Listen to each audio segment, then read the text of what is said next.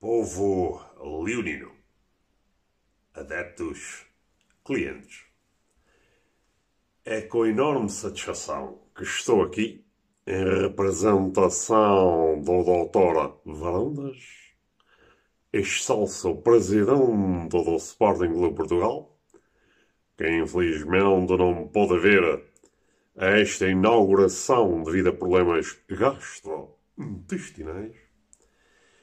Estou aqui, como estava a dizer, para inaugurar nesta rampa de inovação que esta direção do Sporting está a tomar um novo podcast do mundo leonino. O podcast que vai falar sobre a atualidade do Sporting intitula-se Primeiro Tempo, que não tem nada a ver com aquele antrodabronismo execrável responsável por toda a instabilidade no Sporting nos últimos três anos, que é um podcast menor apresentado por dois indivíduos marginais que não merecem a mínima credibilidade. Dizia, pois então, que este novo podcast, intitulado Primeiro Tempo, faz parte do novo projeto leonino chamado O Gatinho Verde. O Gatinho Verde trará todas as notícias da atualidade favoráveis à atual direção do Sporting.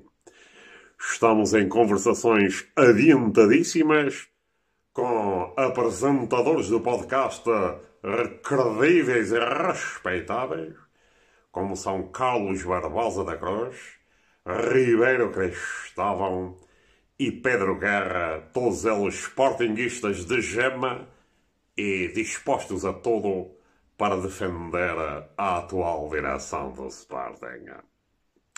Esperemos também que com este projeto e após a vitória no campeonato português de futebol, os sócios adeptos aprovem em futuras Assembleias Gerais o iVoting, o relatório de contas e orçamento, a venda da SAD e tudo mais o que esta direção de alta credibilidade e carisma vos propuser. Contamos convosco também para a reeleição do grande presidente Varandas como futuro presidente do Sporting para mais um mandato de total sucesso e de grandes, uh, grandes compilações de títulos para todo o universo sportingista.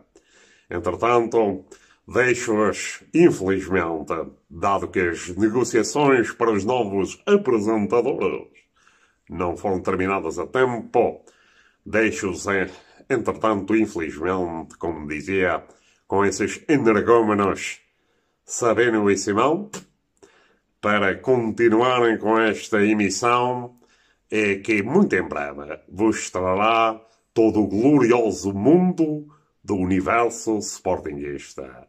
A todos as minhas saudações leoninas. ah, boa noite. ou bom dia ou boa tarde. Sabino, isto não pode ser. Tu não podes fazer isto. Estamos com o nosso lugar em risco. Ora, viva a todos uh, este momento era o momento que nós temíamos está para acontecer. Nós não temos capacidade para competir com o Carlos Barbosa da Cruz, com o Ribeiro Cristóvão e com o Pedro Guerra, esses sportinguistas gema. Não temos hipótese. Não há hipótese. Estamos, estamos, estamos feitos ao bife. Ai. Uh, mas pronto, foi o momento em que o primeiro tempo foi inaugurado. Exato. Não uh... tínhamos tido uma inauguração, olha. Não, pena não ter dado o, o, Varandas para cortar a fita na inauguração do primeiro tempo, uh, mas ao fim de 87 episódios, mais os extras, é bom saber que agora somos um programa legítimo. Uh, parte boa também desta introdução é se por acaso algum anti-bernista entrou no YouTube e viu a emissão e, e começou a ouvir, pensou: é estes gajos, sim senhor, estes gajos, ó, exatamente o que eu penso.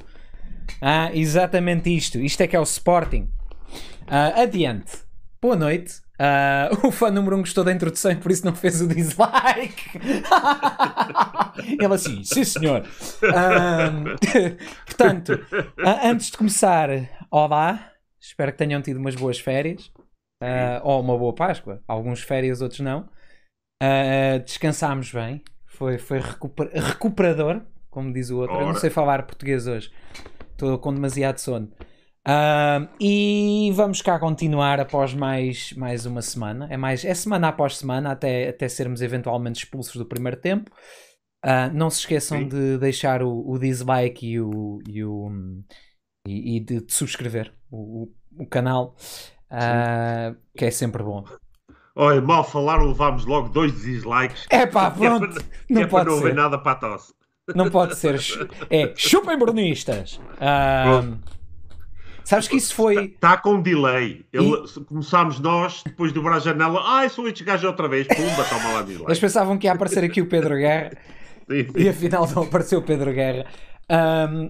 O, por acaso, esse do momento chupa bernistas, só para, an- antes de passarmos aos tópicos do dia, ah, o momento chupa bernistas da semana foi que o Paulinho finalmente marcou.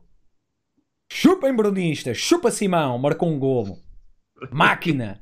Fenomenal. Homem do jogo. Homem do jogo. Uf, Ui, já vale 45 milhões, no mínimo. No mínimo, já roubámos o Braga. roubámos o Braga. Isto, aqueles 20 Sim, milhões sim. foi barato. Já marcou um gol o homem. Isto, fiquei, fiquei feliz, obviamente. que fiquei contente por finalmente ter marcado. Ah, não é todos os dias que assisto a um con marcar um gol, um Mac train, mas pronto, é o Sporting de varandas sempre na, na onda, de- na crista da inovação. Uhum. Ah, e portanto, Sabino, eu deixo de começar os temas do dia, porque temos aqui uns quantos que vamos roubar. Antes de só dizer, vamos roubar os nossos temas de um, de um artigo que saiu dia 7 de abril no Rugido Verde, do autor Green Floyd, esse sobronista. Ah, portanto, vamos roubar daí os nossos temas e comentar sobre eles. Portanto, depois recomendo que leiam o artigo que é extenso e completo e melhor do que nós a explicar coisas.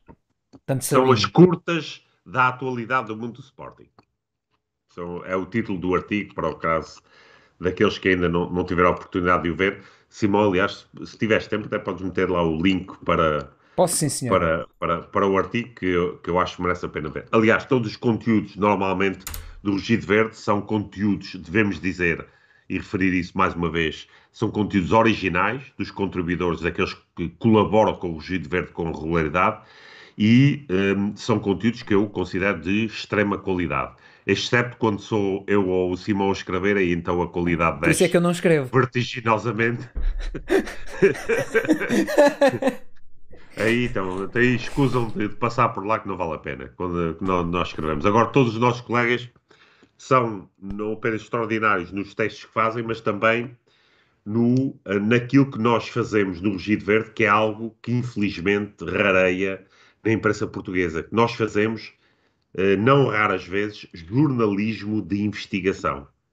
Exatamente. que infelizmente nós não temos isso nos órgãos de comunicação soci- sociais portugueses, ou na sua grande maioria, um, e que, eh, eh, enfim, é uma, uma falha gravíssima eh, dos órgãos de comunicação, ou então, infelizmente creio que é essa a verdade, estão de tal modo condicionados nas suas linhas editoriais que não é possível fazer jornalismo de, de investigação, sobretudo se for contra a linha editorial de determinados jornais. E isso é, Exatamente.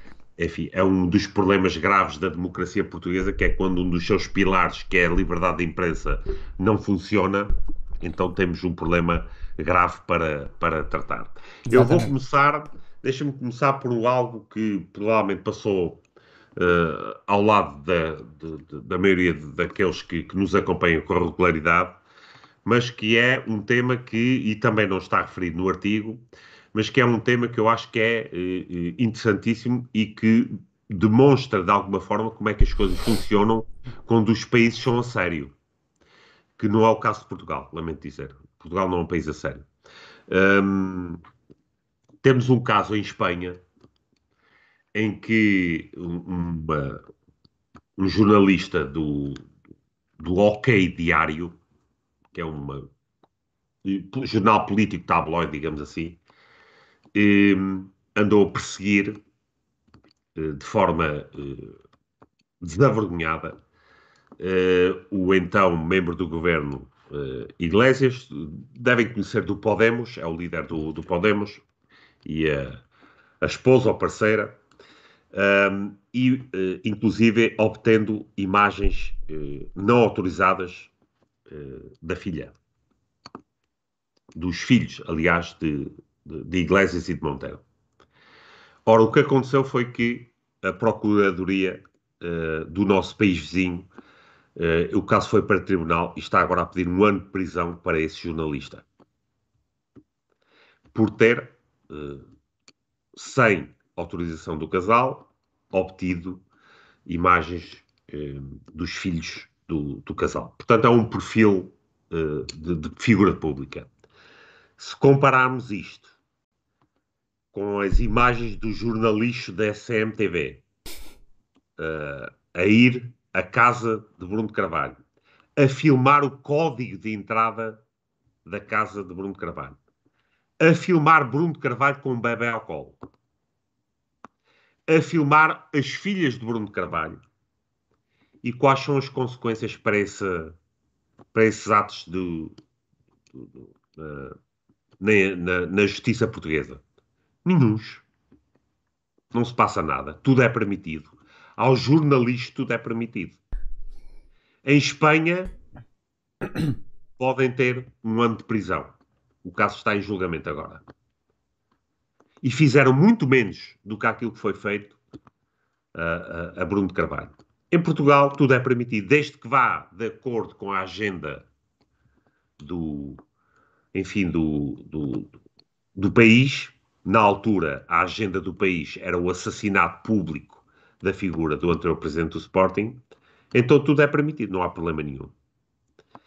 Portanto, aquilo que isto demonstra mais uma vez, que eu falei há pouco do um dos problemas do, de, da sociedade portuguesa, é um dos pilares da liberdade de imprensa estar uh, ferido, e outro dos pilares, então, é uma desgraça, que é a justiça portuguesa. A justiça portuguesa tem menos honorabilidade do que as, as meninas que estão em Monsanto é uma vergonha absoluta. Quem serve a justiça portuguesa. São uma vergonha.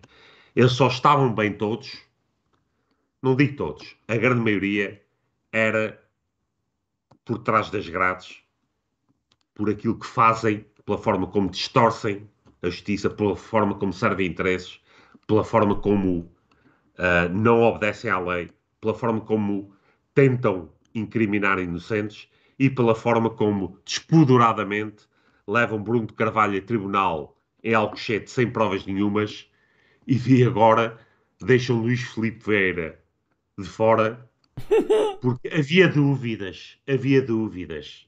Para Luís Filipe Vieira não é preciso provas.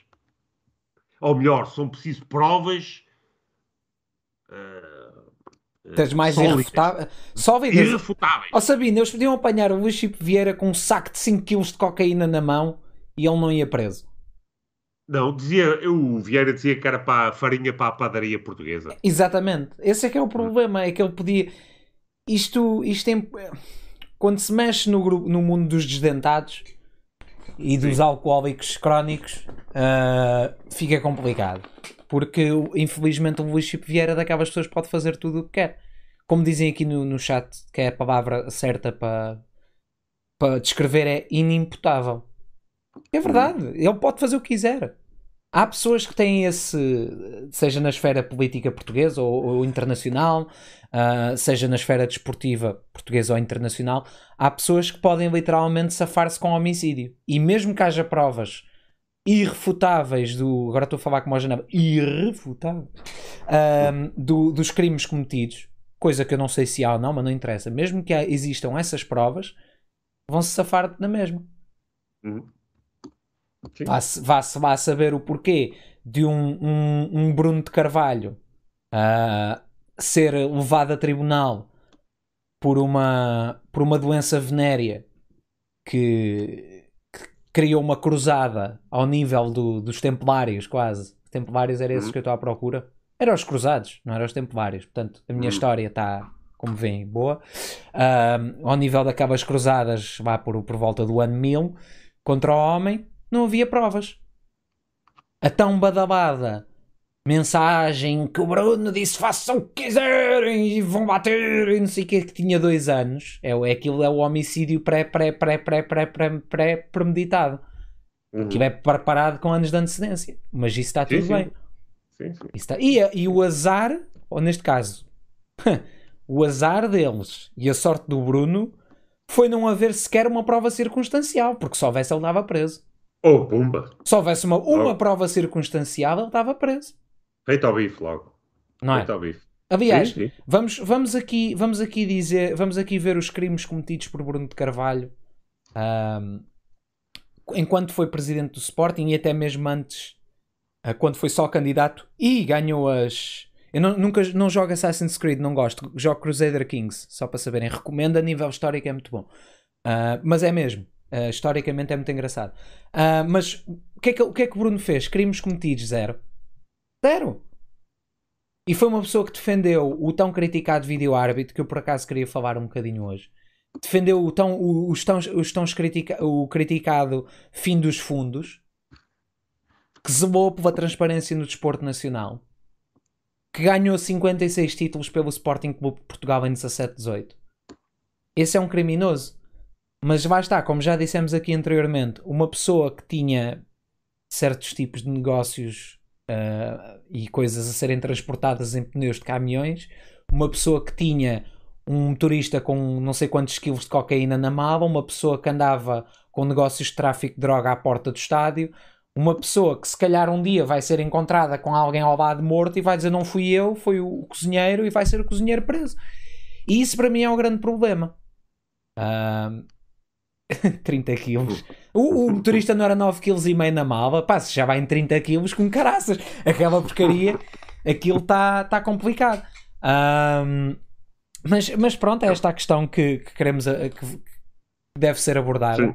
Sim, e, e deixa-me só acrescentar que estamos num país onde a Polícia Judiciária descobre que um jornalista, uma jornalista ou uns jornalistas pagam um- alguém para entrevistá-lo e incriminar outra pessoa, fazem disso capa do jornal.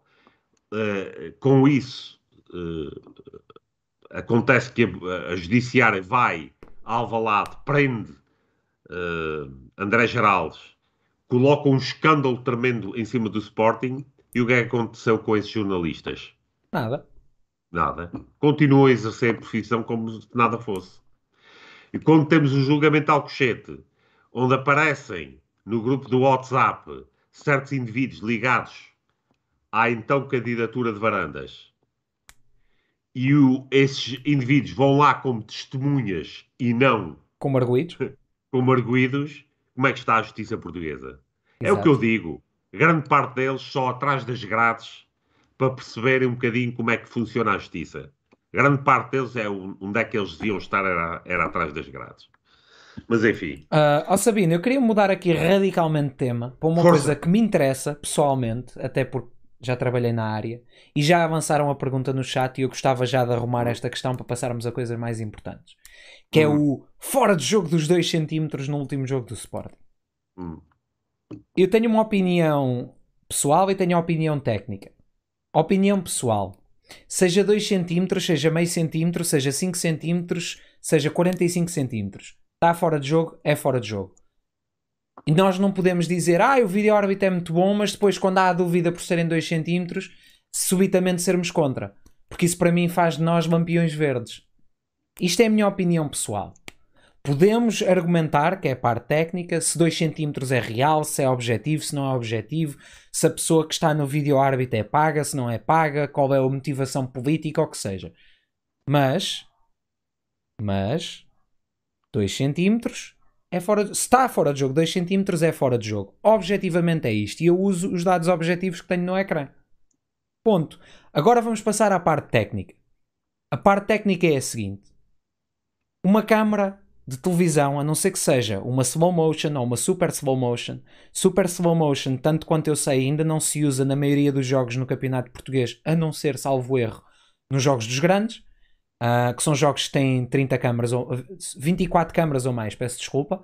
Uh, tem a câmera Spider Cam em cima, depois tem uma, uma super slow motion atrás de uma das balizas. Uh, depois também tem uma slow motion noutra, noutra posição. Portanto, vocês têm as, as, super slow motion e têm as hyper slow motion que nós não usamos em Portugal e têm, e têm as slow motion. Uh, isto, nenhuma destas é usada em jogos pequenos no campeonato português. Ou seja, as câmaras têm uma, o que se chama um frame rate. Eu por acaso agora não tenho a certeza qual é, mas tenho, tenho confiança que o frame rate das câmaras será ou de 24 ou de 30 frames por segundo. Ou seja, 30 fotografias por segundo. É isso que o frame rate de uma câmera é 30, 60. Uma hiper slow motion, salvo erro, vai para os 1200. Uh, ah, uma super slow está nos 240, salvo erro. Uh, e aqui a questão é: será que é possível ajuizar 2 cm em 30 frames?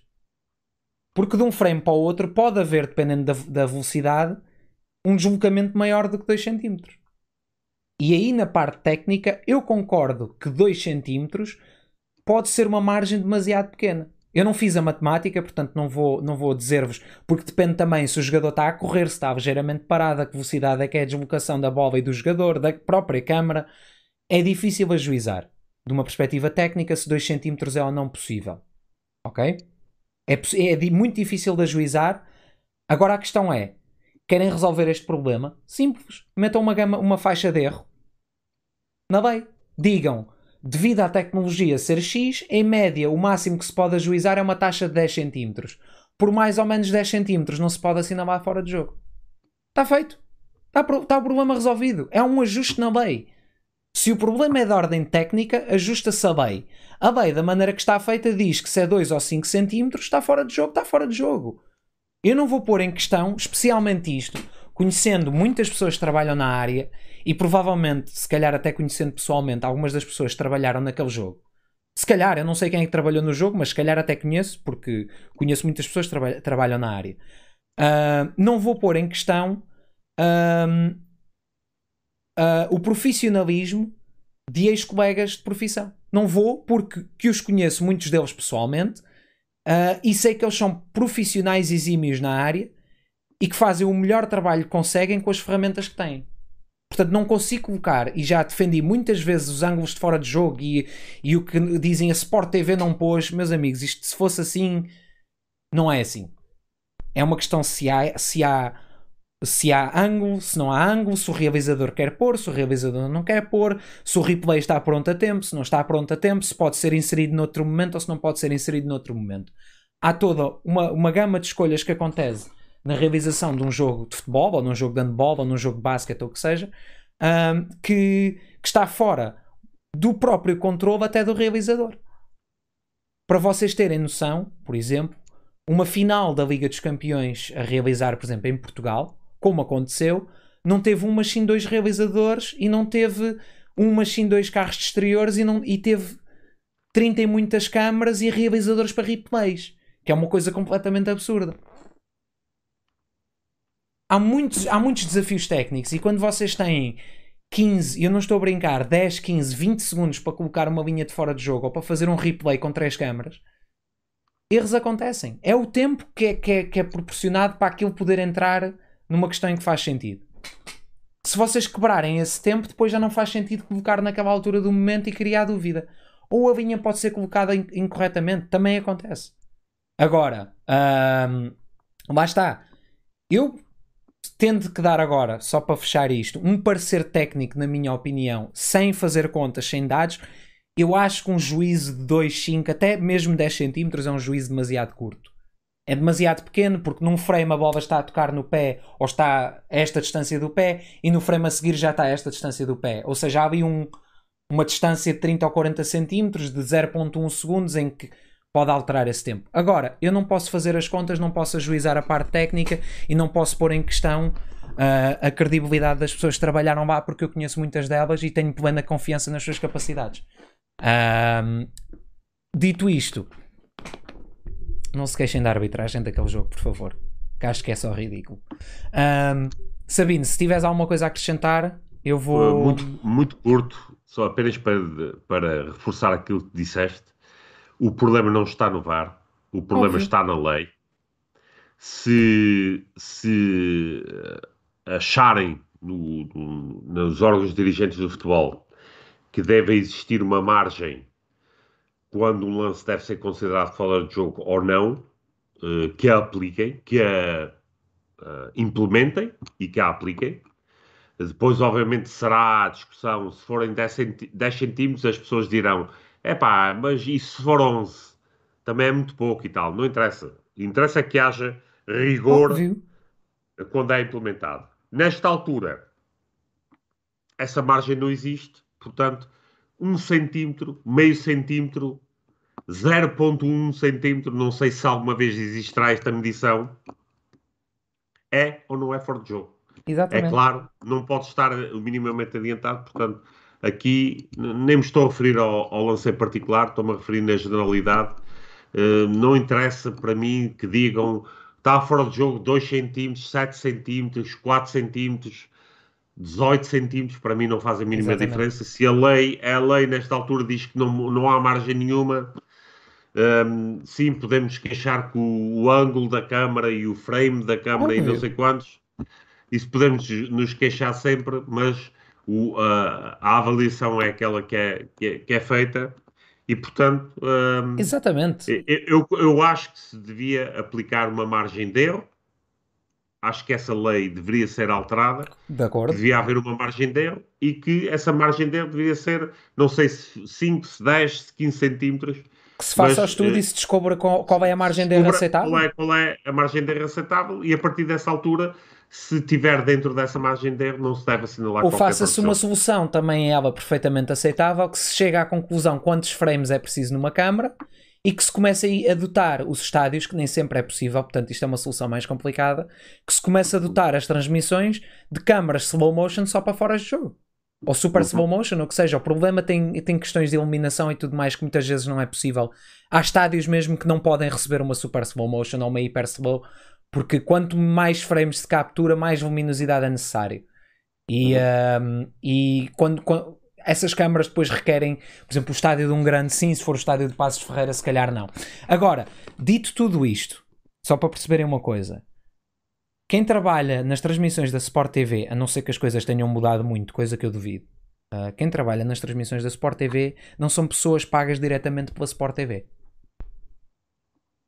Quem faz os ângulos de câmara, quem, quem faz a captura de imagem, ou seja, quem está a operar a câmara, quem está a operar o grafismo, quem está a operar a mesa de som, não são pessoas da de Sport TV. Não são pessoas da Benfica TV. São pessoas, é uma empresa contratada especificamente para o efeito ah, e que presta serviço em Portugal. Agora, como eu estou a dizer, descubra-se qual é o valor aceitável e codifique-se na lei. Se ah, o diferencial for até 10 centímetros, por exemplo, o gol tem que ser considerado válido, mas tem que ser assim. O gol tem que ser considerado válido. Assim, quando se chegar à conclusão, está a 9 centímetros, é válido. O árbitro não pode invalidar ah, pelas leis do jogo. Está feito, está o problema resolvido. Isto é uma... Percebam uma coisa, isto é uma tecnologia embrionária no futebol, entre aspas. Há uma série de desafios técnicos que têm que ser enfrentados, que têm que ser trabalhados, e estamos num futebol que infelizmente é, é, é corrupto, especialmente o português. Portanto, a mudança é lenta, mas a mudança tem que acontecer. Ahm, E, e, e deixa-me só acrescentar uma nota. Imaginemos aqui num jogo abstrato que há um fora de jogo de 2 centímetros. O VAR está a dizer para o árbitro: Olha, está fora de jogo 2 centímetros. Imaginemos que o árbitro diz: É pá, 2 centímetros não é grande coisa. Olha, vou validar na mesma. O que é que acontecia no, logo que o jogo acabasse? Caía tudo em cima do árbitro. Ou então o VAR ia-lhe dizer: Então para que, o que é que estamos nós aqui a fazer? Estamos a dizer que estava 2 centímetros fora de jogo. Obviamente que o árbitro não pode dizer: É pá, é pouquinho. É pouquinho. Não, ah, não só validar na para, mesma.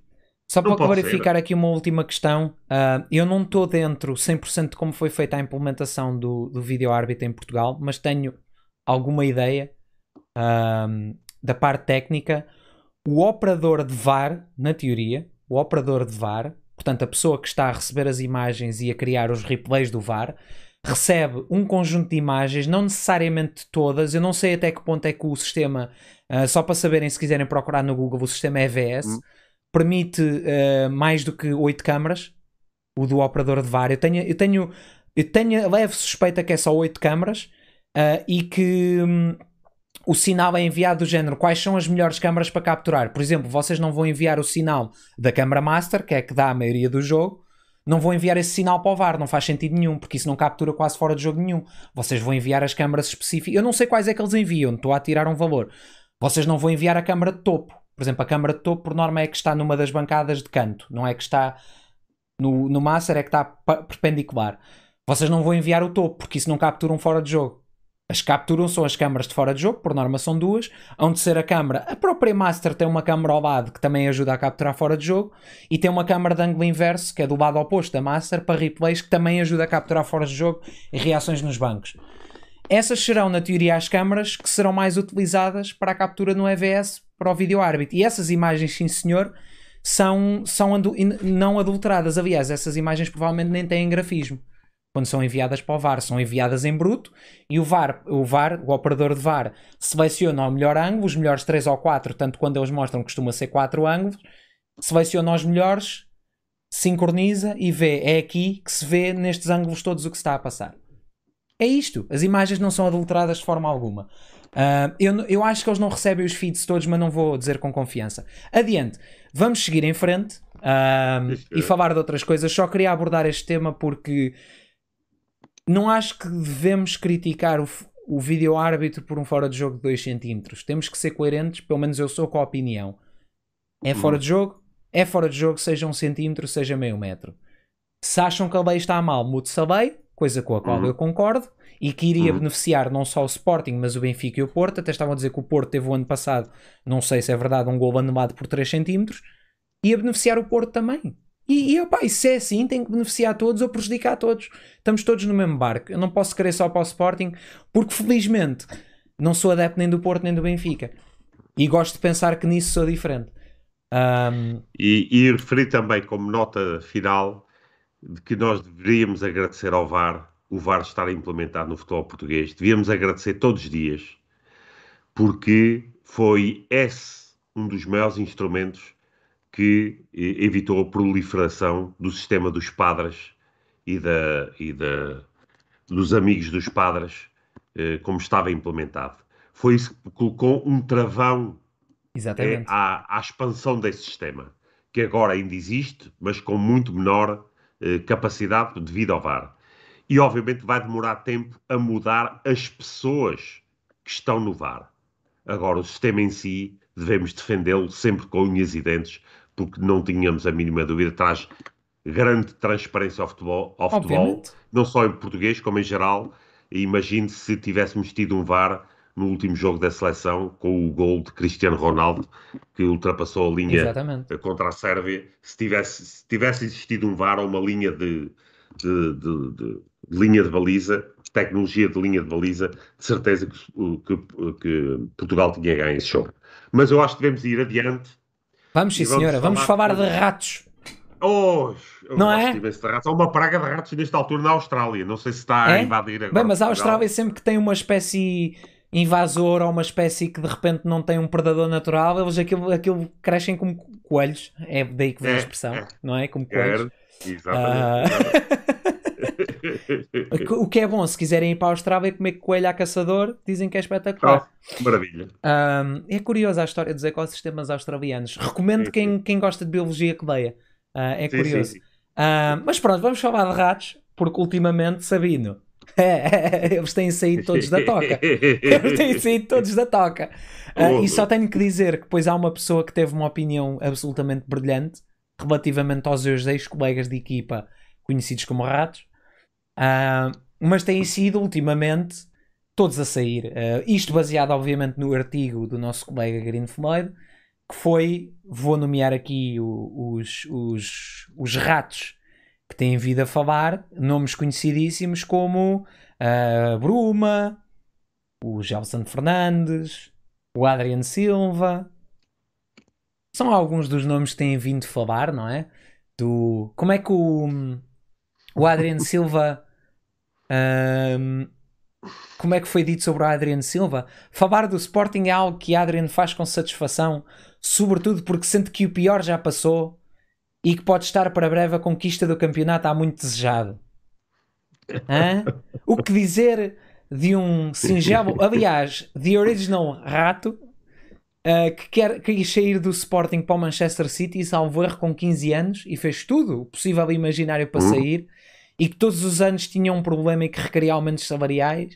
Uh, esse grandíssimo Sportingista Uh, que depois ficou chateado porque Bruno Carvalho não serviu os interesses dele, mas sim os do Sporting. Esse grande Sportingista uh, que ficou chateado por o presidente zelar pelos interesses do clube e não do jogador. O que dizer disto, Sabino? o que dizer disso, olha, é, é o seguinte: as pessoas continuam a ter dificuldades em distinguir duas coisas. Há demasiados Sportingistas ainda que têm ídolos, como, têm jogadores como ídolos. Demasiados ou seja, que colocam o seu, a sua paixão, o seu fanatismo pelo Adrian, pelo Gelson, pelo Bruno Fernandes ou por outro jogador qualquer acima do amor que têm pelo Sporting. Isso para mim é muito difícil de compreender. Enfim, é, é, é. é, é algo que para mim não faz-me uma confusão tremenda.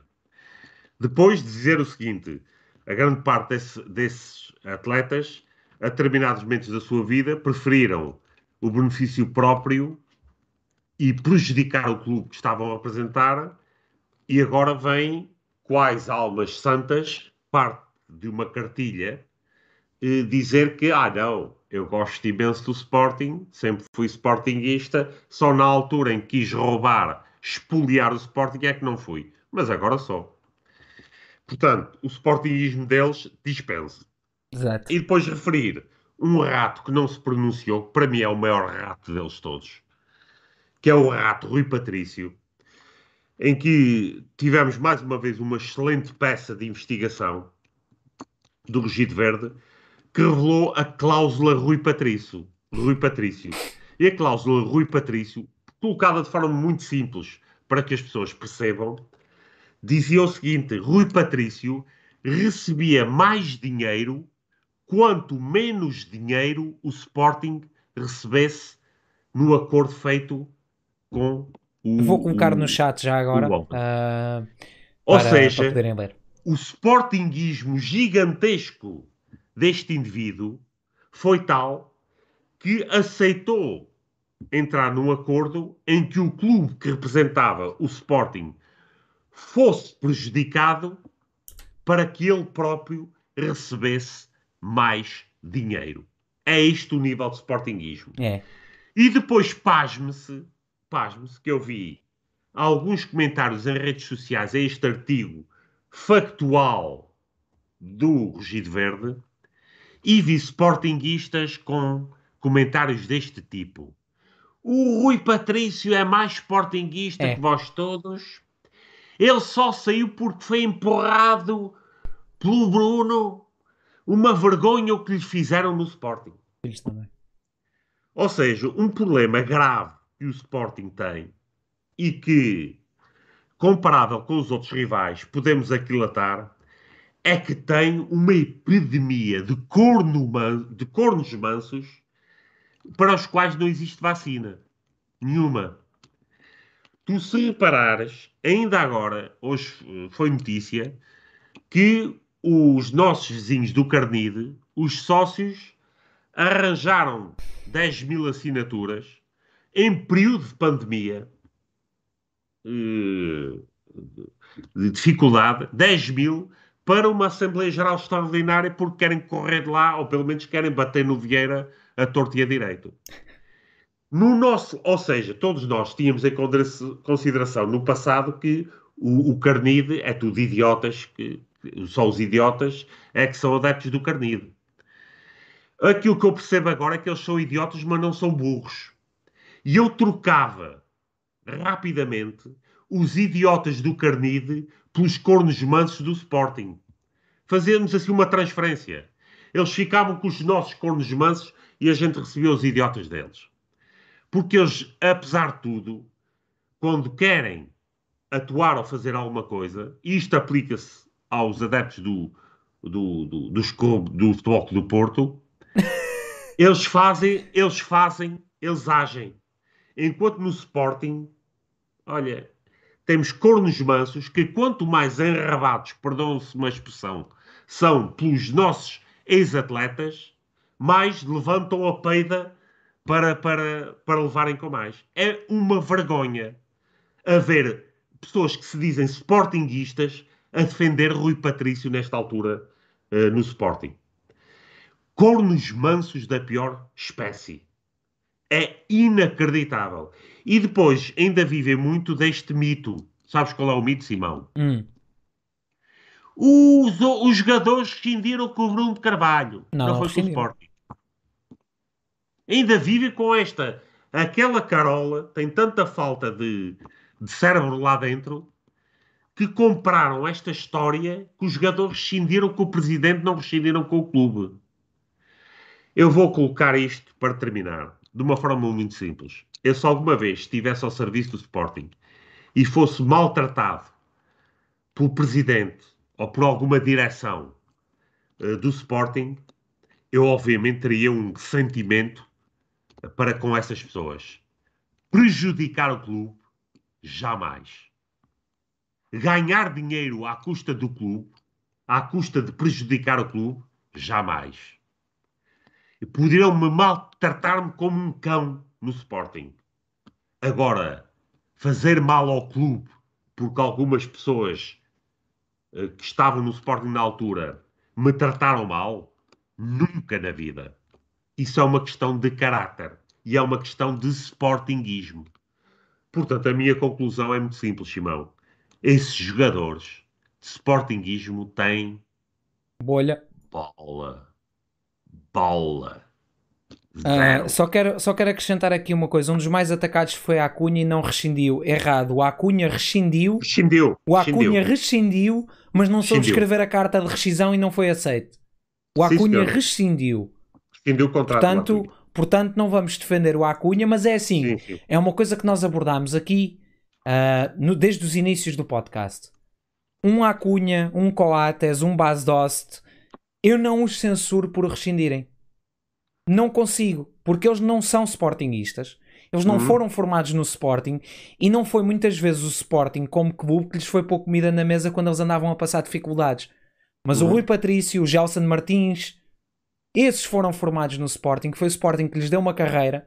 Foi o Sporting que lhes pôs comida na mesa a muitos deles. Por exemplo, o caso do Gelson. Foi o Sporting que lhe ajudou a meter comida na mesa quando ele não tinha. Foi o Sporting que ajudou a pagar a educação deles. Esses sim eu censuro por terem, terem rescindido. Esses sim eu censuro. E até um certo, uma certa medida censuro um palhaço chamado Bruno Fernandes por ter rescindido simplesmente porque mentiu porque disse que sentia chapadas e suores frios, parecia que lhe estavam a bater na carta de rescisão e depois foi para tribunal dizer que ninguém lhe tocou e ainda dizer que fez peito aos gajos, que ainda foi defender os colegas. Ele é todo valentão em tribunal, mas depois rescindiu porque estava a levar pancadinhas. Meus amigos, olha o Rafael Leão, exatamente, é o outro. Mas os, os, que vieram de fora, os estrangeiros, os que não têm nada sequer ligado com Portugal, nem consigo censurá-los. Se tiveram a atitude certa, não. Mas esse eu nem censuro, até passo não passo cartão. E uma coisa é verdade: o senhor Acunha, Acunha, Coates, que ainda lá está, é muito mais ídolo para mim, que eu não tenho ídolos, mas se tivesse que apontar, é muito mais ídolo para mim como sportingista do que esses ídolos como pés de barro que esses cornos mansos um, defendem. Porque uhum. o Coates é mais sportingista numa unha do dedo de pé, do dedo do pé, que o Gelson Martins alguma vez foi na vida dele. Uhum. E demonstrou pelo facto de não ter rescindido na altura da invasão de Alcochete. Até o próprio Matia. O Matia que não só não nos devia nada, era um gajo que jogou no Barcelona e jogou no Arsenal ou no Liverpool, um dos dois, uma coisa assim. Um jogador de carreira internacional extensa, que já estava em idade de pré-reforma e estava-se pouco borrifando se rescindia ou não, e de certeza que arranjava um clube que o quisesse, porque era um jogador fantástico, e que não sendo sportingista, que estando aqui em Portugal há um aninho, era um gajo que ia ao pavilhão ver os jogos coisa que esses ídolos com pés de barro não iam. Olha, estão aqui a dizer o Bruno de Carvalho chegou a oferecer mobília à família do Rafael Leão porque ele não tinha. É essa a gratidão que as pessoas têm. De rescindiram com o presidente. É essa a Sim. gratidão que as pessoas têm. E uma das coisas que eu a mim me custa mais e, e que mais nos mete é ingratidão. Uhum, É ingratidão e desrespeito para com quem foi bom para nós. uhum. Eu sou o Que é primeiro a reconhecer é- sempre isso. Simão, é esse um dos motivos que nos mantém aqui. Exatamente. É termos a noção que temos de ser gratos e temos de respeitar quem nos fez bem. E nos fez bem em termos de Sporting. Não vou já interpretar que nos faz bem, que nos dá avanças. Que é essa conversa da treta. Quem nos fez bem em termos do nosso Sportinguismo. E para reforçar aquilo que estavas a dizer, a notícia também que veio nesta, neste período em que estivemos eh, de férias, que foi o TAS deu razão ao futebol Benfica na reclamação que tiveram com relativamente o- ao acordo de Gelson Martins entre o Atlético Madrid e o Sporting, dando mais uma vez argumentos de que as decisões não tinham qualquer fundamento Óbvio. e os jogadores iam perdê-las todas em tribunal. Pois O iam. Sporting ia ficar milionário com as decisões, com, com as indenizações. Milionário.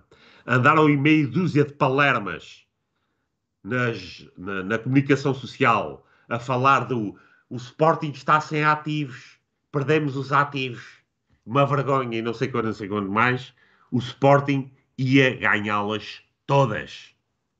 Todas. Até o futebol Benfica, sob os direitos de formação do, do, do Gelson Martins, ganha no TAS, porque obviamente o Sporting alegou de que era um acordo eh, que o jogador tinha rescindido e, portanto, não haveria uma transferência e o TAS, já a FIFA o tinha eh, pronunciado, mas o TAS mandou-os passear.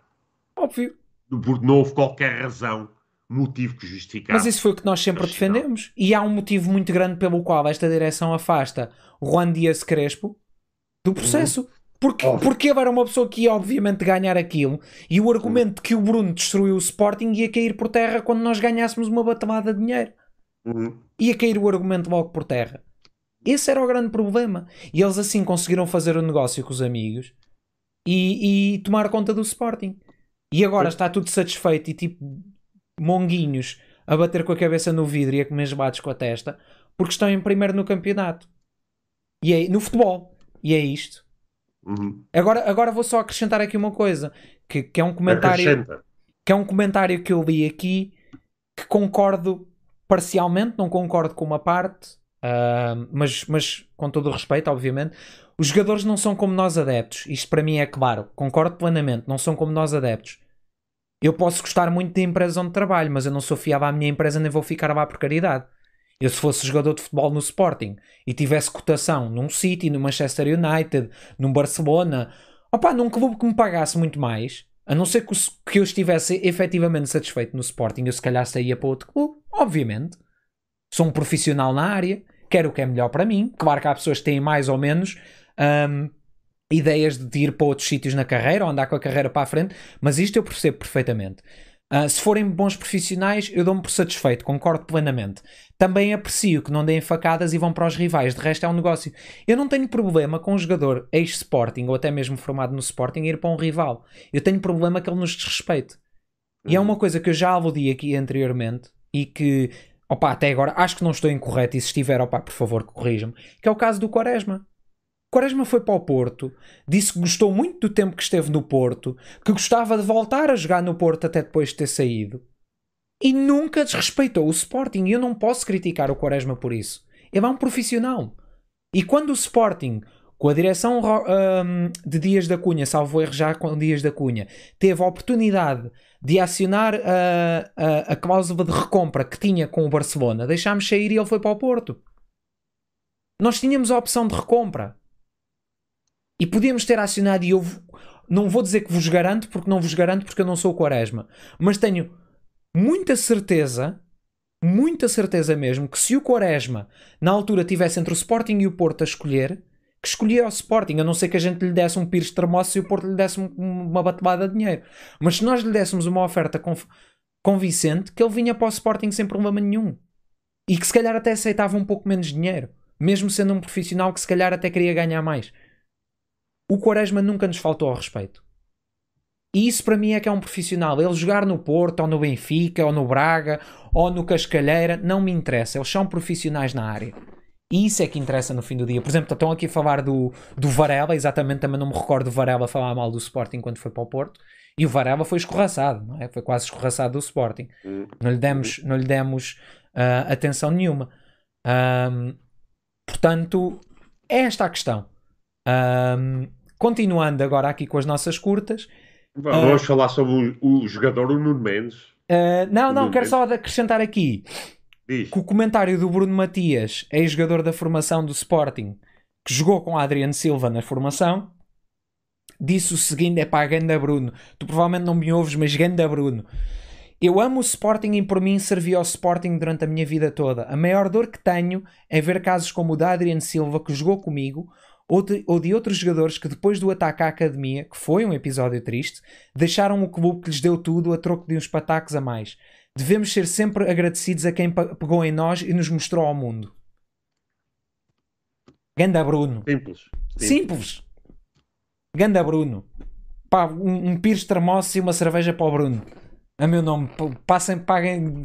Digam ao Bruno para debitar na avença, faz favor. Uh, ou, ou, ou de Carvalho. Uh, passado ao Nuno Mendes, que isto senão a gente hoje tem um podcast de 50 Sim. horas. Nuno Mendes, Sim. Sabino. Portanto, o Nuno Mendes não tinha contrato de formação, é isso? Ou seja, é que, que, que, as pessoas vão para o, a Sporting TV mentir de forma descarada e depois de ser provado que mentiram não têm a mínima dignidade de dizer pronto, olhe, enganei-me ou, ou fiz aquela declaração sem conhecimento de causa ou uma coisa assim, não. Não o fazem. Miguel Braga mentiu descaradamente na Sporting TV numa, numa declaração claramente de cartilha e de, e de propaganda uh, que, que eu, eu, eu, eu fico espantado como é que as pessoas são tão hipócritas e sem vergonha na cara. Uh, obviamente que uh, as pessoas podem ter uma opinião. Mentir não é uma opinião. Pois não.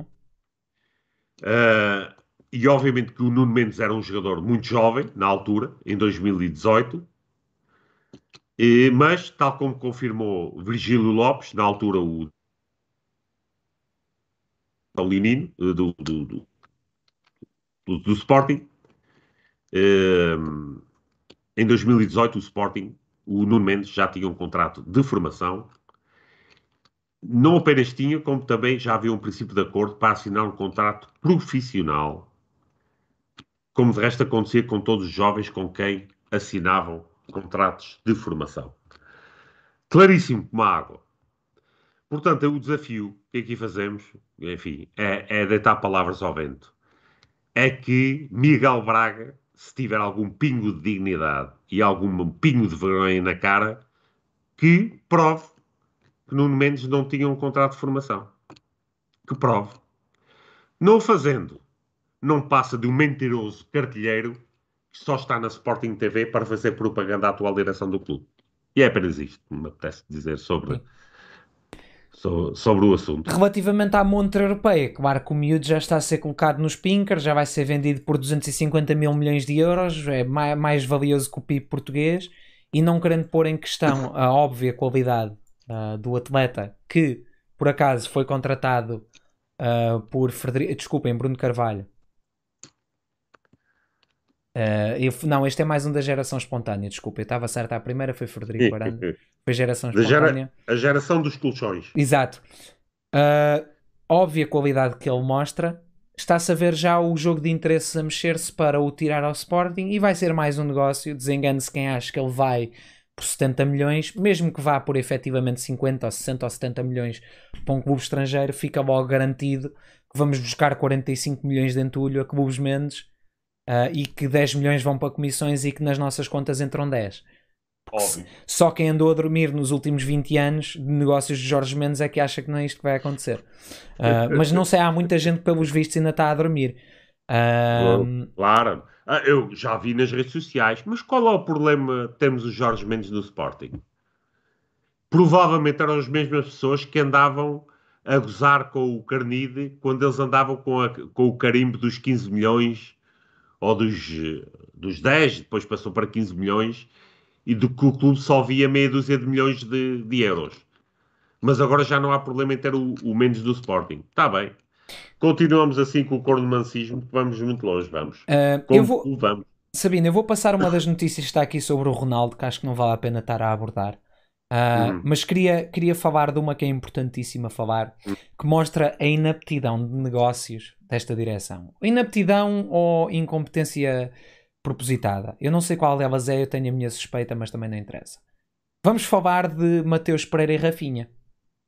Hum. Mateus Pereira, portanto, eu, vou, eu vou-vos fazer um desafio. Vocês têm um Ferrari. E esse Ferrari nem está a andar muito bem, vocês não sabem porque é que é. Não sabem porquê, não são mecânicos, não sabem porque é que é. E então decidem: olha, vou emprestar o Ferrari a um amigo meu uh, com uma cláusula de compra. O meu amigo é rico. É de uma zona rica, à da, da linha de Estoril, tem uma casa ao pé da praia, tem uma vivenda de férias no Algarve e é rico. Vocês têm um Ferrari que vale um valor, não interessa dinheiro ou nem vale nada. Vocês, como bons negociantes, o que é que fazem? A vendeu ou emprestam um Ferrari ao vosso amigo e dizem: Olha, se gostares do Ferrari e depois estás com ele seis meses a um ano, tens aqui, podes comprá-lo por 200 mil paus, ou tens aqui um Ferrari e se gostares dele ao fim de seis meses, um ano, podes comprá-lo por um conto e 500. O que é que vocês fariam? Um conto e 500. Como é óbvio, como bom gestor faz, porque só esta direção do Sporting é que achou, e isto eu, na altura deste fantasticamente ruinoso empréstimo de Mateus Pereira, eu mencionei automaticamente que emprestar um jogador para a Liga Inglesa com uma cláusula de compra de 9 milhões é gestão danosa. Vocês têm que perceber. Uma coisa que depois, claro, ah, mas isto, isto claro, depois que apareceu lá a Irmandade do Alpaca, eh, ele e o outro deficiente que mete imagens de criancinhas no. Uh, infelizmente, eu não vou. vou criancinhas em, em, em situações menos abonatórias e e estranhas. Uh, não estou a falar do que vocês acham, é de outras coisas, mas o, o outro, o outro alpaca youtuber, uh, que são os dois uns infelizes, viram logo: Ah, mas este gajo não joga nada por nós, isto é um excelente negócio. Não, amigos. Vocês estão a emprestar um jogador, até podia ser o último classificado da Liga Inglesa, que tem um orçamento maior que o Sporting. Se vão meter uma cláusula de compra, metem uma alta. Eu, como negocia negociador, por exemplo, eu neste momento estou a tentar, agora não interessa o quê, uma coisa no trabalho em que preciso de um orçamento. Eu sei que não me vão dar o orçamento que eu quero efetivamente. Vamos supor que eu quero 10.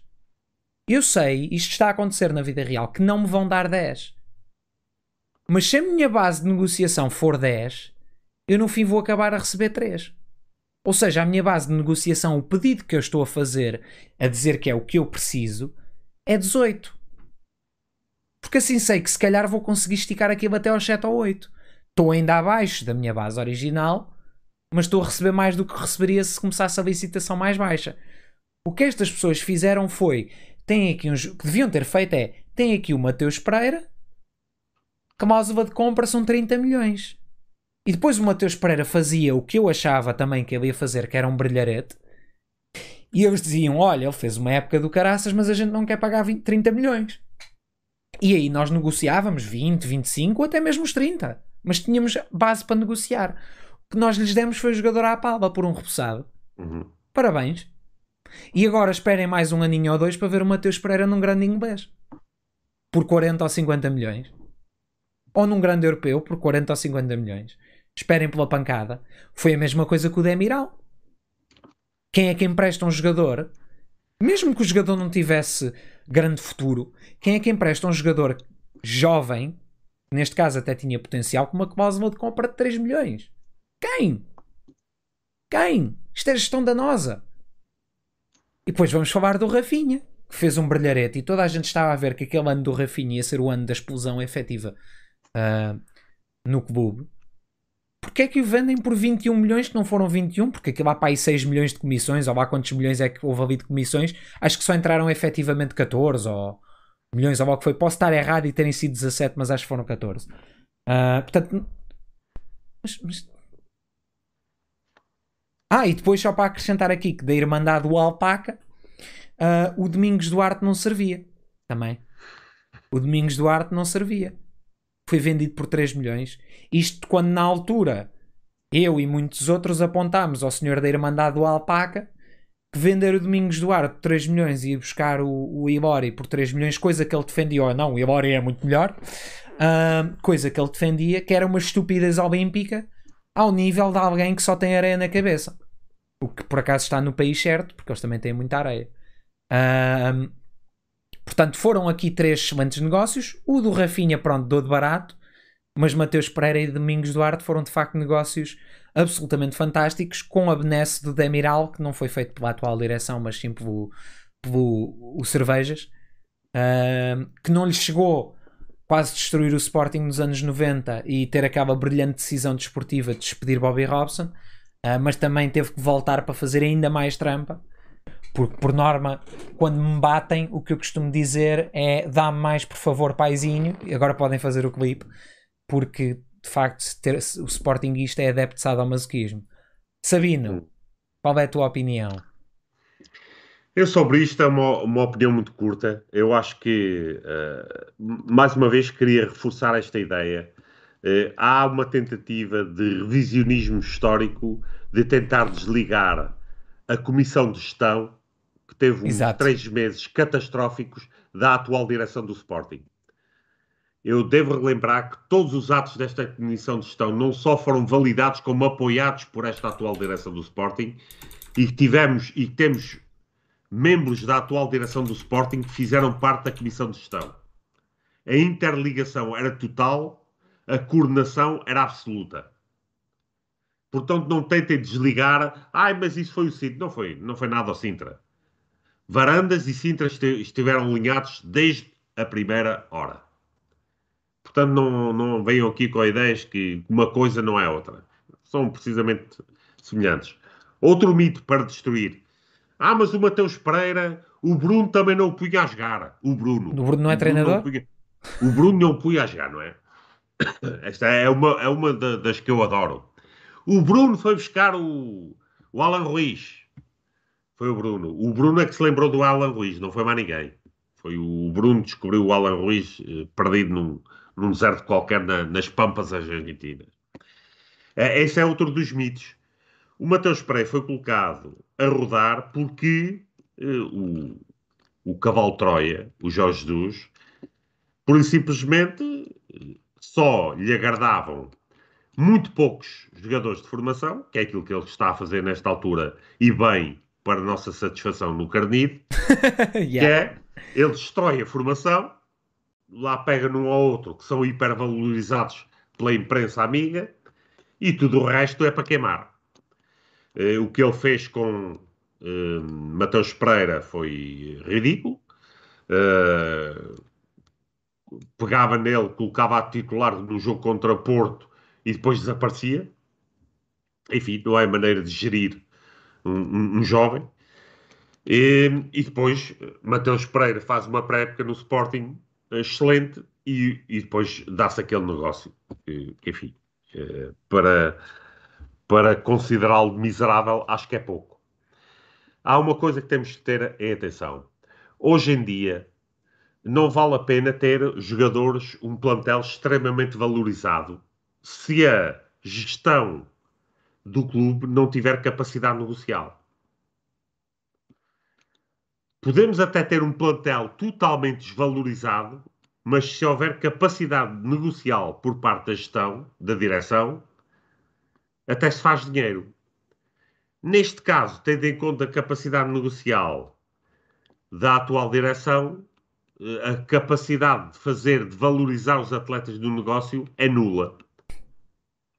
Por outro lado, também não devemos preocupar com isso, porque quem faz os negócios de transferências dos jogadores do Sport nesta altura não é a atual direção, portanto, Exato. Isso é, isso é completamente E vamos só, vamos só aqui acrescentar uma coisa, Sabino, que é a direção anterior era tão boa, tão boa, tão boa a fazer negócios que ainda há coisa de não de umas semanas, não foi assim há tanto tempo quanto isso, de umas semanas ah, recebemos mais uma tranche de dinheiro do Chicabala. Um jogador que fez? Sim. 15 minutos pelo Sporting. Sim, E deu lucro. sim, e deu, E deu lucro. e deu- deu E deu lucro. Esta direção até agora ainda não fez lucro com um jogador que contratou em 3 anos. Um. Ainda não Sim, fez sim, lucro com um. Aliás, vamos perder dinheiro com o Rosier, quase certeza. Ah, e não havemos de ganhar muito com estes novos que eles contrataram, Sim. porque o resto está hipotecado por comissões e tudo mais. E, e não te Portanto- esqueças da última, que esta é quase anedota. O Palhinha foi colocado a treinar à parte no início desta época. Isto é quase anedota. É quase anedota. foi colocado a treinar no Pinhal. O brasileiro que Palhinha. recebemos no Brasil, salvo erro, foi o Elias, que recebemos há pouco tempo também uma tranche. Não sei se foi o Elias, se calhar não foi Não, o Elias. foi o André. O André? Foi o André, isso, Balada, exatamente, o André obrigado. Balada. O André Havia uma Balada. dívida só do André Balada. Ah, o Sporar também vai dar prejuízo. O Sporar ia dar prejuízo a partir do dia em que foi contratado, porque é um avançado que vale um milhão e foi contratado por sete. Sim, sim, sim. Aliás, esta é a direção, meus amigos. Vamos, vamos usar aqui o futebol como exemplo. Esta é a direção que consegue despachar, eh, despachar jogadores tipo Domingos Duarte por 3 milhões e contratar um, um aliás, vamos, va- vou usar um melhor. Consegue contratar eu, nem consigo dizer isto com a cara direita. Consegue contratar o Borja por 3.3 milhões e oferecer o Borja, o Borja por 3 milhões ao Braga e ainda ficamos a pagar salários. Estava a, in- a incapacidade negocial deles. É a incapacidade negocial desta direção. Esta direção é tão, eh, é tão competente que consegue vender o médio, o centrocampista, vamos chamar-lhe centrocampista, com maior cotação na Europa. Acho que foi o médio com mais golos na Liga Europeia, na, naquele célebre ano.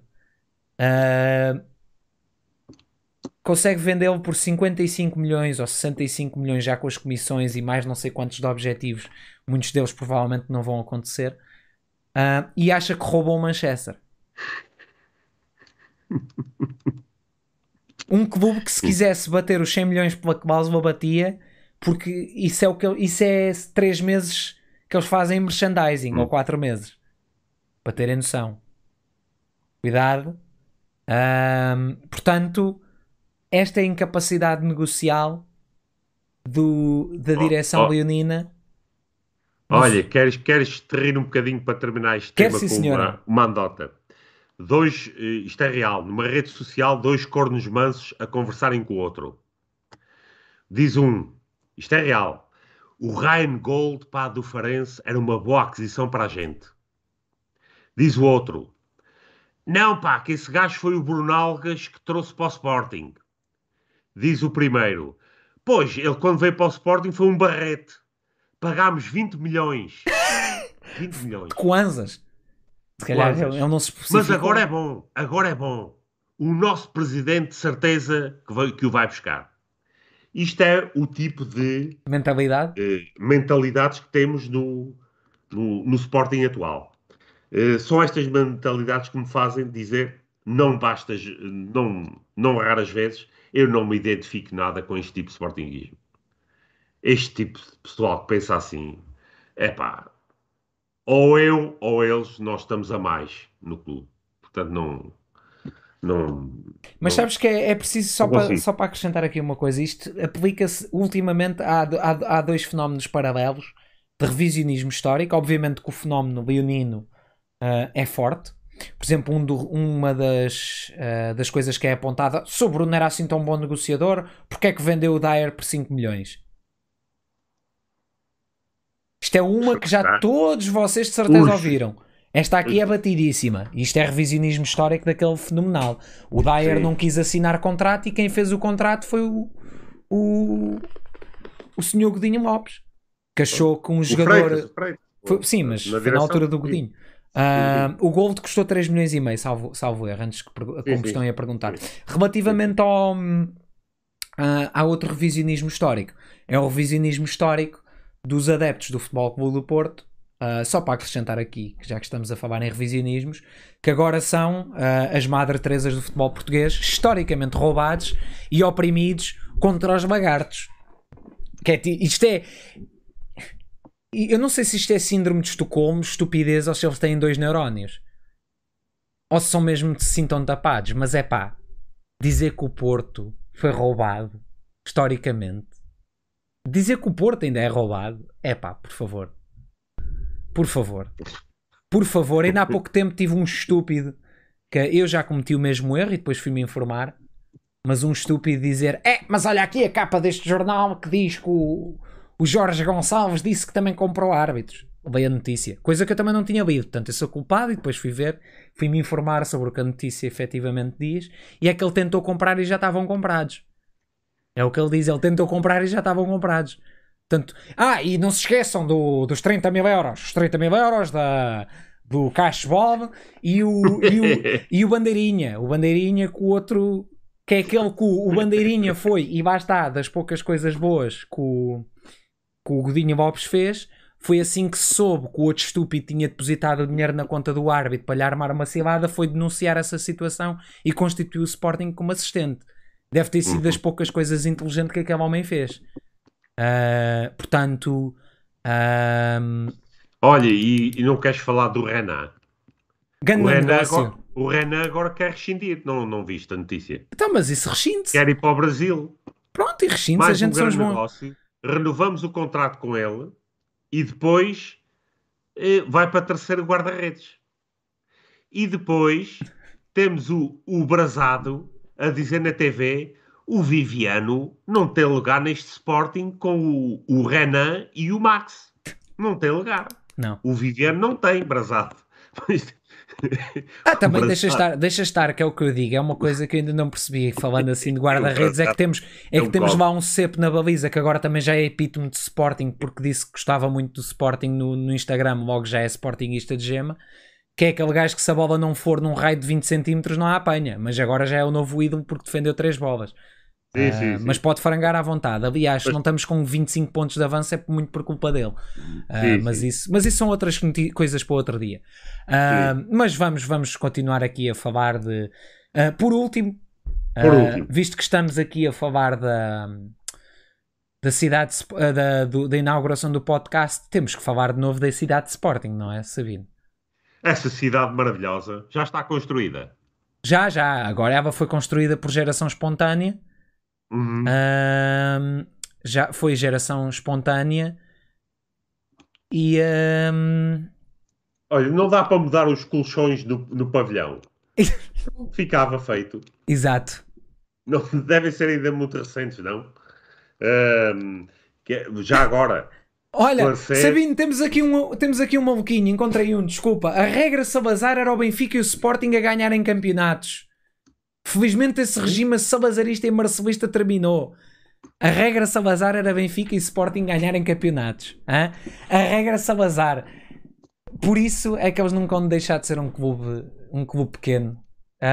Adiante.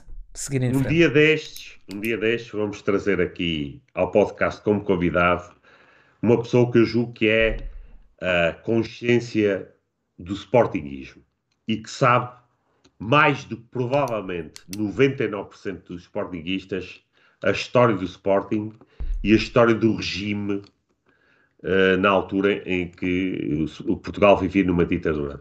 E na altura teremos todo o prazer em, em esclarecer isso. Um, será um convidado que eu julgo que, que, que vos vai uh, deliciar uh, profundamente, porque é uma pessoa pela qual eu tenho o maior respeito uh, Sportingista. Mas lá revelaremos mais. mais Eu acho tarde. que sei de quem é que estás a falar, mas não vou hum. dizer, hum. obviamente. Sim, sim. É, é, vamos manter isso na, na expectativa. É pá. A cidade de Sporting é um soundbite eleitoralista. Não, temos o sócio no minuto, não é? Estavam aqui a falar. Também tivemos, mas eu abordei numa, numa das minhas crónicas, abordei isso recentemente e sabes quais foram os comentários que levei? O Sabino está cheio de azia. Desculpa, tem. Era, não, não, mas não está copiado, lá estás tu. Lá estás tu. Era sócio num minuto, agora é Sporting num minuto. Mas estás a brincar, ok? Completamente diferente.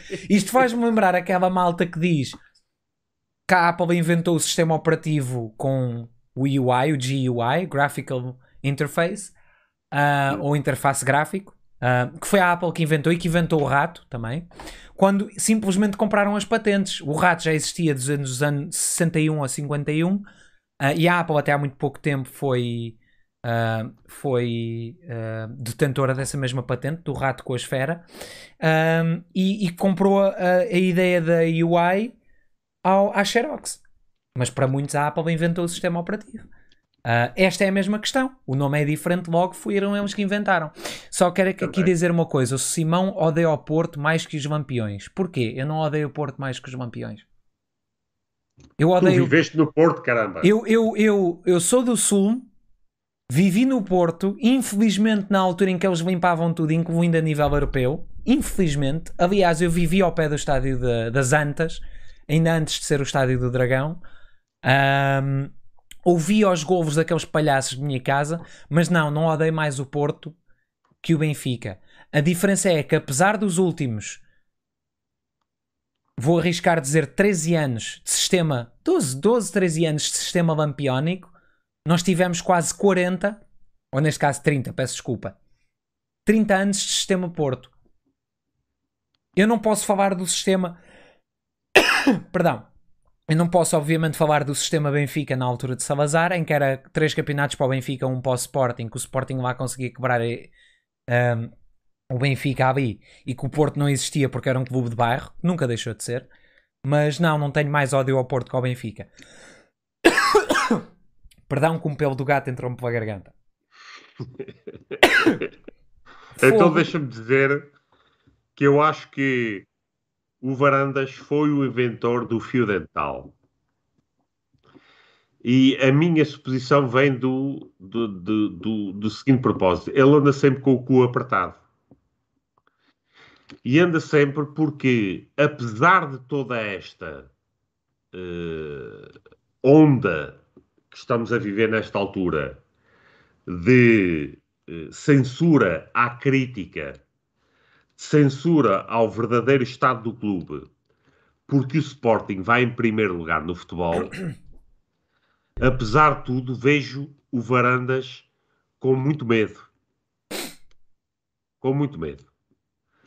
Uh, e, e, vejo uh, uh, com muito medo por uma, por uma razão muito simples. Que é, uh, ele teria agora uma oportunidade uh, magnífica no próximo mês ou no mês seguinte de fazer passar os pontos polémicos que teve nos últimos tempos na sua presidência. E que foi uh, probabilidade do iVoting, é. conseguir a aprovação do orçamento e do relatório de contas um, e conseguir, uh, mais do que isso, uh, e será uma jogada de risco, que eu, por isso é que eu digo que ele anda sempre com o rabo apertado. Eu acho que ele está a ser aconselhado para antecipar as eleições, para este defeso. Mas ele tem demasiado medo ele percebe que na mente dele, mesmo com uma vitória do campeonato, ele tem demasiado medo de perder o tacho, o gigantesco tacho que arranjou no Sporting. Um, e apesar de estar a ser aconselhado para isso, ele hesita. Ele hesita nessa decisão. Mas eu devo dizer o seguinte: aquilo que eu estou mais na expectativa nos próximos meses não é, e perdoem-me aqueles que, que pensam em encontrar, não é se a festa do Marquês do título do Sporting vai ser grande ou pequena, ou se as pessoas vão poder participar ou não. Aquilo que eu estou mais na expectativa é o que se vai passar exatamente após a vitória do Sporting na Liga do no, no campeonato. Um, e eu julgo que vamos perder toda as ideias ou um, as, os cenários mais cor-de-rosa que algumas pessoas ainda possam ter acerca desta gestão e desta, e desta direção. Uh, e eu acho que vamos ter uh, uns meses, um final de maio e um mês de junho extremamente interessantes no que diz respeito à vida do Sporting. Eu, pela minha parte, digo desde já, gostaria imenso que as eleições fossem antecipadas, que tivessem lugar em junho, julho, uh, mesmo agosto, início de agosto, e uh, caso, caso uh, Varandas for, re, for reeleito, julgo que clarificará tanto a minha posição, como presumo que a tua, Simão, relativamente àquilo que o Sporting é, e caso isso aconteça, não contem comigo para ah. continuar um, Faço-me sócio do Belenenses, fica aqui a promessa. A lutar contra aquilo que o Sporting não é. Faço-me sócio do Belenenses, Sabino. Óbvio, se o clube que eu aspiro, que eu desejo, que eu tenho como uh, referências, uh, não existe, não julgo que vale a pena, estamos aqui mais 3, 4 anos a falar para o boneco, porque efetivamente, Óbvio. se os sportinguistas querem uma coisa totalmente diferente, Óbvio. não vamos aqui andar nós a perder tempo. Vamos uh, dedicar o primeiro tempo ao jogo do uh, rugby submarino, que é uma, uma, modalidade extremamente interessante e teremos uma audiência enorme para nos acompanhar aqui. Um, Sabino, estavam-me aqui a perguntar que um, quando eu disse que me fazia sócio do Bolonenses, perguntaram-me qual deles, só há um Bolonenses. O outro não é o Bessado não é o Bolonenses. Sim, sim, só há é um Bolonenses. Só há um Bolonenses. E desse, e desse é um clube pelo qual eu tenho o maior respeito e, e espero poder um dia ver outra vez a nível uh, futebolístico na, na, primeira divisão. O Bessado para mim não é Bolonenses, não existe. Um. Bem, relativamente ao, ao podcast de hoje, eu não tenho mais grande coisa para acrescentar. Um, Mais nada. Estou, estou felicíssimo com este regresso fantástico. Um, magnífico, magnífico. Temos convidados em, em linha, portanto, uh, fiquem connosco. Nós, nesta altura, é mais uma questão de, de selecionar quem, quem queremos trazer a seguir. Tenho uma coisa para uh, dizer antes que continue, Sabino. Sim, diz. Só para falar na questão da antecipação da, das AG Uh, só para vos relembrar que nos estatutos do Sporting não está previsto a antecipação das assembleias eleitorais e que para tal se verificar, segundo a minha interpretação dos estatutos uh, e, e, dos estatutos gerais, portanto do código, uh, dos estatutos dentro do Código Civil, salvo erro, hum. a última vez que li, Uh, que a direção tem que se demitir para haver as, uh, eleições antecipadas. Portanto, Correto. todas e quaisquer eleições antecipadas que aconteçam sem uma demissão desta direção são eleições ilegais e que devem ser, obviamente, imediatamente contestadas em tribunal. Aliás, deve devem ser feitas uh, previamente providências cautelares para prevenir a sua, a sua realização. Também vou relembrar que a demissão do órgão de conselho, dos órgãos do Conselho Diretivo do Sporting Clube de Portugal uh, constitui a queda de todos os órgãos sociais do Sporting Clube Portugal e não só do Conselho Diretivo e que para tal efeito as, as eleições têm que ser feitas no prazo de, de 60 dias, sendo que têm que ser marcadas no prazo de, salvo erro, 15 dias, uh, não estou nem agora aos números de cor, mas também não interessa, um, e que são para todos os órgãos sociais. Se isto não se efetivar as eleições são ilegais. Uhum. Apesar da cláusula existente nos estatutos Exato. que diz que uh, só se concordares. O Rogério, o Rogério faz aquilo que lhe dá na real gana. Essa cláusula, obviamente, está em vigor nesta altura. Uh, nós não podemos contrariá-la para já, mas uh, é algo que eu julgo que mais tarde ou mais cedo vamos ter que alterar essa cláusula, pois é uma cláusula que lesa os interesses uh, do Sporting. Sim. Eu queria reforçar aqui o que estão a dizer aqui, que é uma grande realidade. Os estatutos do Sporting só existiram em maio e junho de 2018. A partir daí deixaram de existir. Quem veio fora do Sporting nessa altura viu-os a parecer que nem cogumelos, era só especialistas. Ui, era, estávamos, o Sporting tinha uma legião de especialistas dos estatutos, que era uma coisa doida.